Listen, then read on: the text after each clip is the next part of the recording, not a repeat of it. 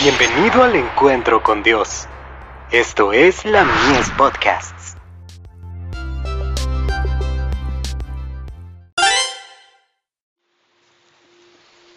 Recibiréis poder. Se despierta la ira de Satanás. Echando toda vuestra ansiedad sobre él, porque él tiene cuidado de vosotros. Primera de Pedro, capítulo 5, versos 7 y 8. Si el mundo debe ser convencido de pecado, como transgresor de la ley de Dios, lo será gracias al Espíritu Santo obrando a través de instrumentos humanos.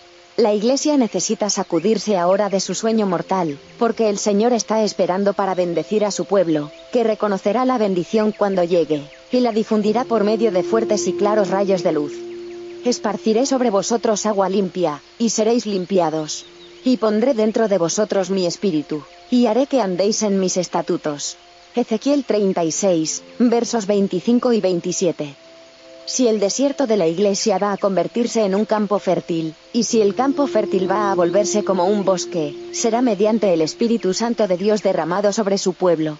Los agentes celestiales han estado esperando durante mucho tiempo a los instrumentos humanos, los miembros de la iglesia, para cooperar con ellos en la gran obra que debe ser llevada a cabo.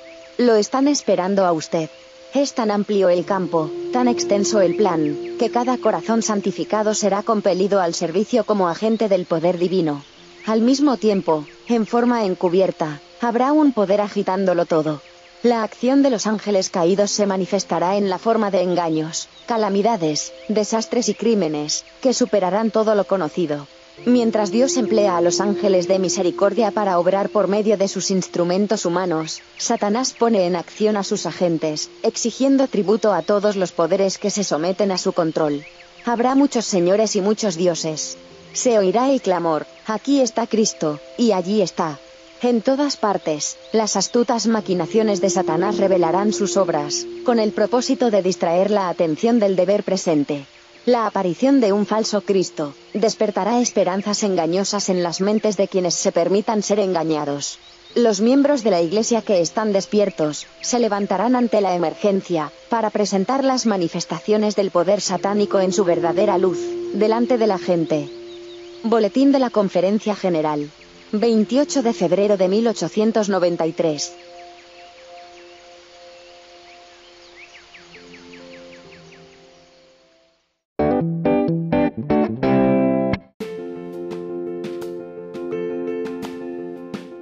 Visítanos en www.ministeriolamies.org para más contenido. Dios te bendiga.